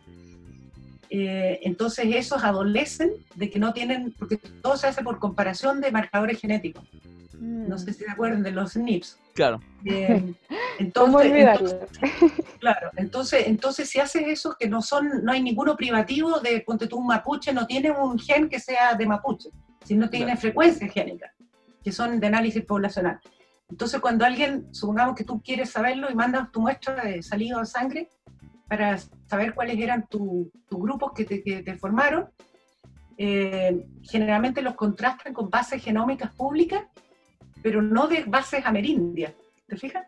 Entonces las personas casi todas tienen eh, sobre lo que comparas, pues si no lo comparas con ninguna de aquí, poco lo que va a salir. Entonces en eso también espero que en un, en un futuro nuestros datos también contribuyan. Y el, trabajo ese que les mencioné eh, de Rapalmín, se pudo hacer en parte, no digo todo, porque el gran trabajo lo hicieron con marcadores genéticos de Colombia, es con haber podido contrastar con los marcadores genéticos de, la, de los grupos amerindios chilenos, actuales chilenos. Entonces, Siento que... esa continuidad que tú señalas es muy cierta y uno la ve en estudio paternidad, o sea, en una padres e hijos, pero también se puede ver en, eh, en este caso se demuestra, con tú, que 500 años la llegada de los españoles ya habían sido colonizadas las, las marquesas o parte de las islas de la Polinesia. Eh, y eso es con, con, estudios, porque va quedando algunos marcadores que te van señalando que, que ese traslado, entonces más los estudios históricos, antropológicos, tú puedes ir armando un, un, cuento. A pesar de la recombinación, ¿se acuerdan de la recombinación meiótica? Eh, y de que han pasado tantas generaciones, quedan esos, esos, esos grupos de, de, marcadores genéticos que te muestran de dónde vinieron. Creo que eso que menciona de, de, usar marcadores genéticos que no sean los clásicos de Europa o de que nos comparen con, con quienes nos colonizaron, es un acto o una práctica descolonizadora al mismo tiempo. Al, por supuesto, muy por supuesto, reconocer a quienes eran los grupos amerindios que habitaban, y que no es un solo grupo, eran muchos, eh, y que habitaban este territorio que ahora se llama Chile. Entonces, tengo totalmente de acuerdo contigo, por supuesto, es parte del reconocimiento a, a esas etnias, ¿te fijas? Eh, que eran pueblos eh, asentados con su propia cultura, su localización geográfica, territorial, etc. No podemos ir contra la conquista, siempre la ha habido en todas las épocas, pero sí ya estamos en, en, tiempo de que ese reconocimiento exista, ¿te fijas? Claro, de saber leerlo más allá, de darle sí. la, la, otra interpretación. Profe, ¿tiene algún, eh, ¿tiene algún, eh, nos podría dar algún spoiler o algo que tuviera, tiene como pronto alguna idea de, de, eh, de publicar algún libro, otro libro? Que si yo tengo ganas de hacer otro libro, claro, no sé si... De repente me dan ganas, pero no he tenido tiempo, pero sí, de repente me dan ganas, pero no lo... O todavía no, no hay nada proyectado como, como si ya viene algún libro, por eso decía, como hay algún spoiler o quedan más libros de Soledad de Río en el futuro. Escucha, eh, Sonia, no, por el momento no tengo ninguno porque he estado con muchas tareas que me comprometen, pero de repente me dan ganas de, de pensar en uno, sí, que, que sea un poco más libre que, que, solamente el que acompaña a estudiantes en un curso, sino que eventuales estudiantes hacerlo como más, como una mirada más, más mía. Pero no sé si me voy a atrever o si voy a tener las lucas, no tengo idea, pero, pero fundamentalmente ha sido, yo creo, no sé, eh, no tenerlo muy claro, pero de repente me tienta. ¿eh? Es bonito ver un libro. Sí, claro. Los animo a ustedes, porque ustedes ya... Yo sé que voy a dibujar. Ah, solo eso. Pero un libro, ya lo decías tú antes que te importaban las imágenes, un libro con ilustraciones súper Totalmente, totalmente. Sí, sí, Yo igual tengo una pregunta, usted ya tiene hijos, ya escribió los libros, le falta el árbol, ¿ha plantado algún árbol o no? Sí, pero ahora fíjate que estoy con problemas. Yo, yo les dije en un departamento, planté, me encantan los quillayes, y planté quillayes en la jardinera, pero ya lleva, no sé, pues, como 10 años y me están eh, me, me, me, echaron a perder, le, así que voy a tener que sacarlo.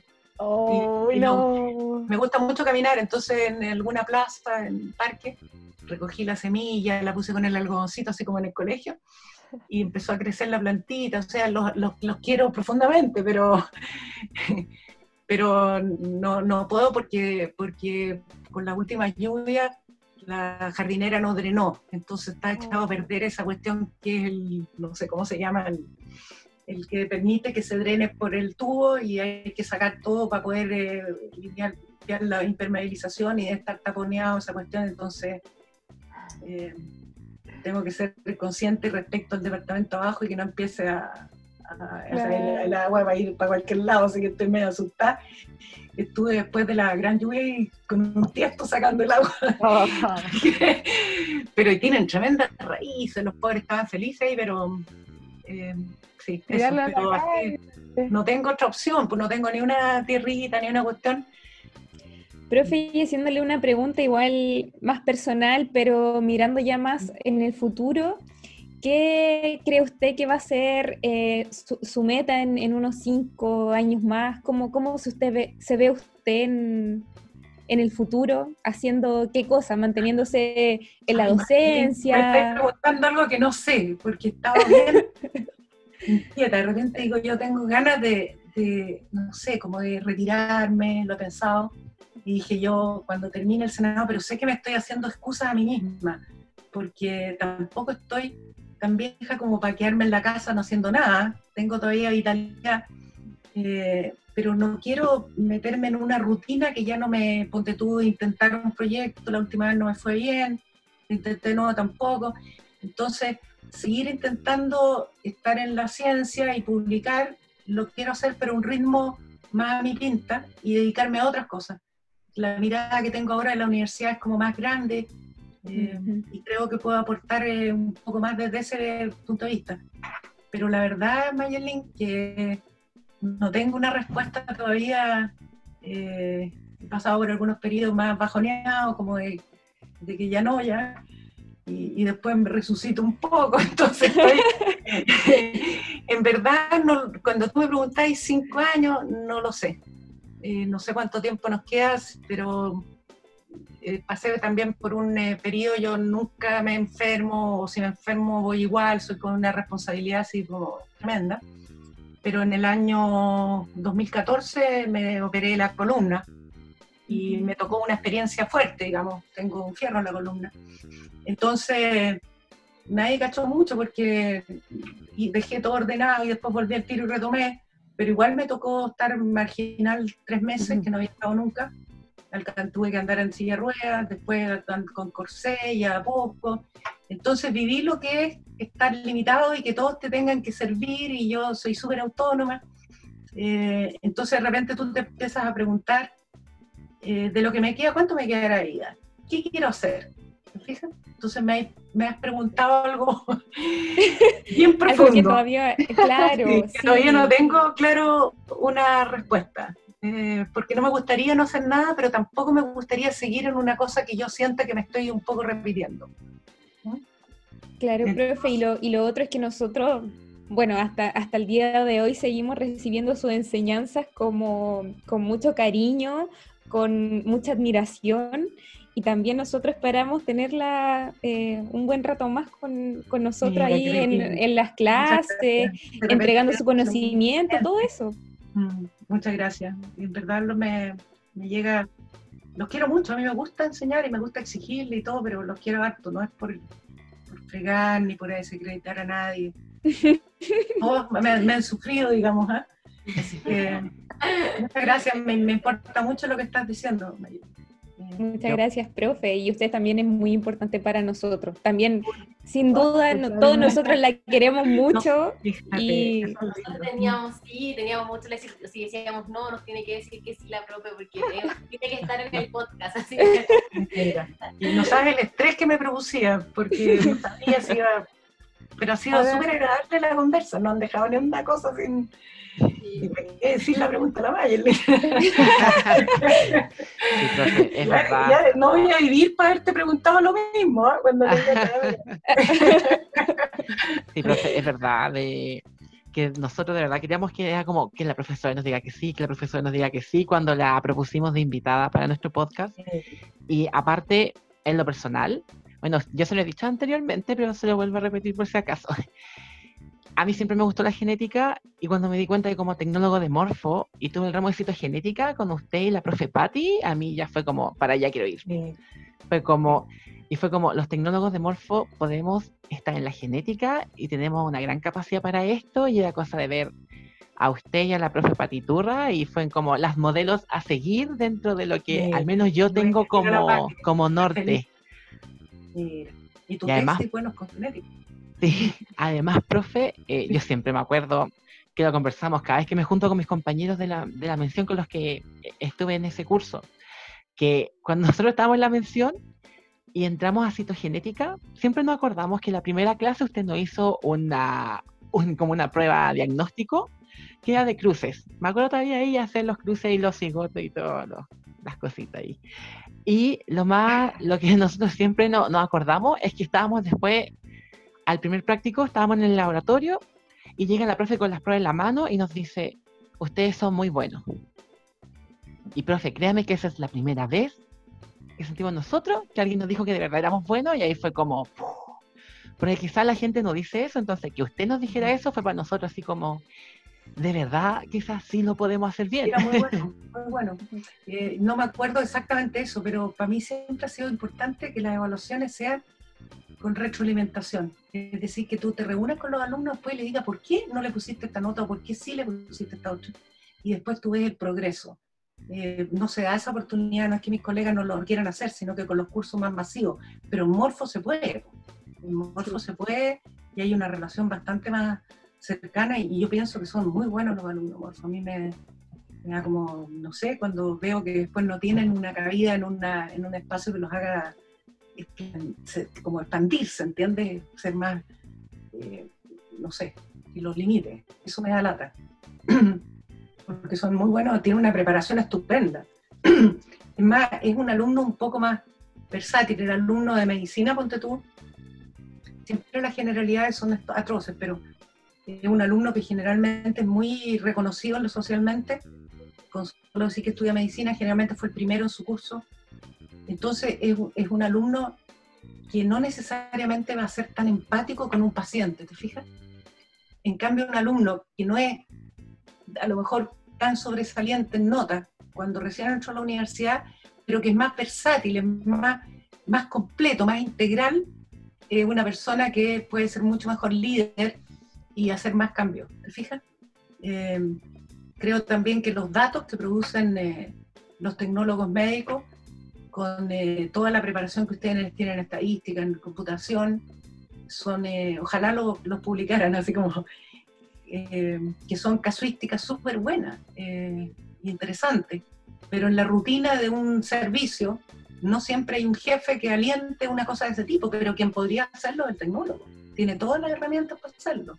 Y entonces sería estupendo, me va a decir Ignacio que pucha que no lo canse con tantas cuestiones, pero ¿por qué tecnología médica? Porque tú hay una revista que es la formal, como más del colegio, pero a lo mejor podría haber una revista digital más, más informal, si tú quieres, ¿te fijas? Más de los alumnos o de gente más joven, eh, las mismas tesis de los estudiantes. Algunas son muy en la onda ICBM y van a hacer a lo mejor un paper, pero muchas otras son de datos más bien eh, de la experiencia clínica, de pacientes, si es mejor este método A o el B, pero no dan para una publicación grande, pero a lo mejor podría ser, eh, no sé, hay cosas que se pueden hacer, creo yo.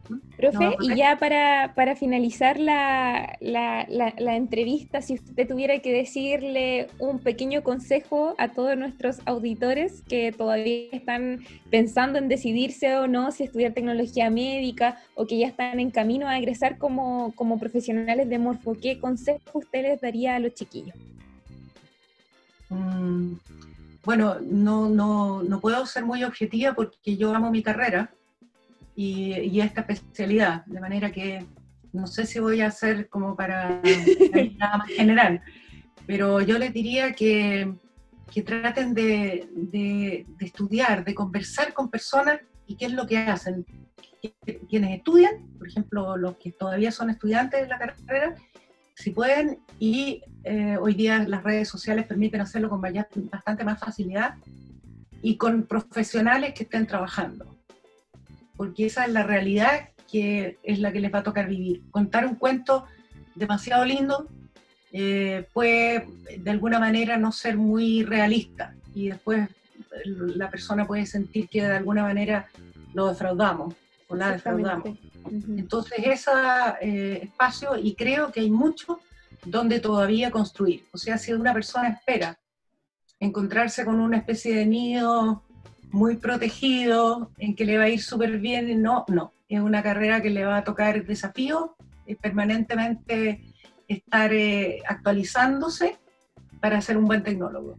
Y, y es una, eh, creo, muy, siempre muy futurista carrera y muy bonita, eh, pero averigüen bien de qué se trata, porque pudiera ser, hay personas que a lo mejor quieren estar más cercanamente al paciente y no es el caso, o eh, no sé, pues están pensando en, en, en enfermería o en kinesiología, eh, fonoaudiología y otras carreras. Entonces, si han descartado esas otras opciones por, por vacación, eh, esta carrera además tiene tantas especialidades, tantas vertientes, eh, eh, que es bueno poder conversar con personas que están estudiando eso, pero sobre todo con las que ejercen y, y jóvenes, eh, de manera si están contentos o no, qué recomendación les daría.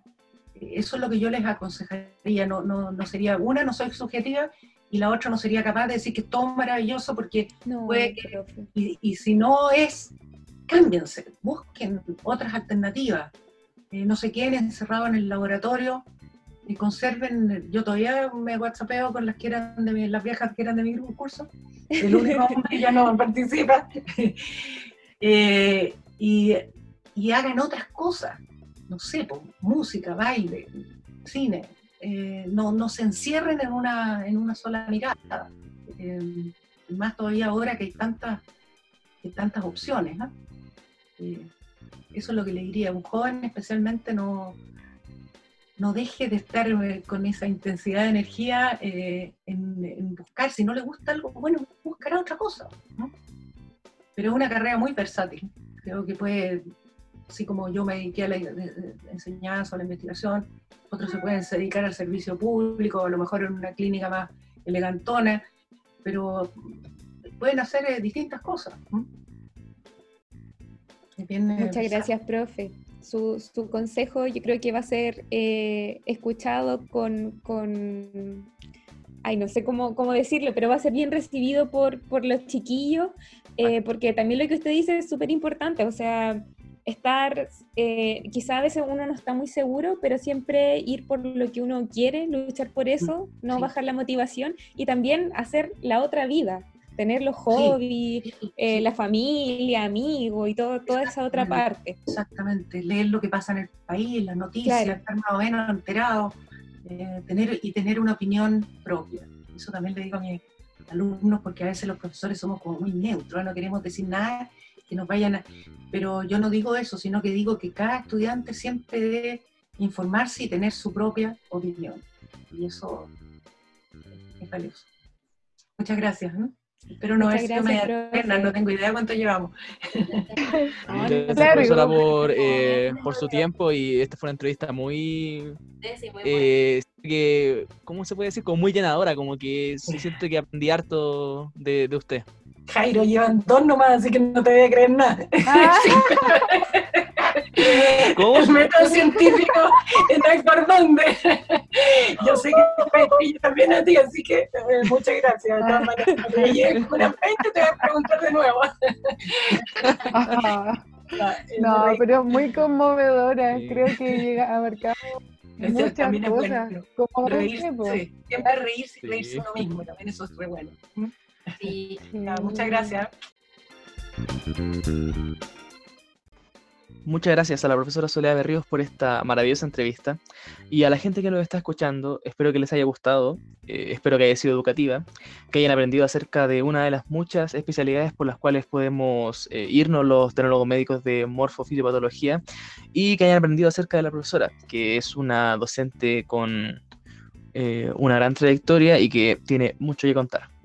Así que eh, estén atentos a un siguiente capítulo pronto y nos despedimos. Esto ha sido en fresco y en directo, conversaciones sin procesar. Adiós.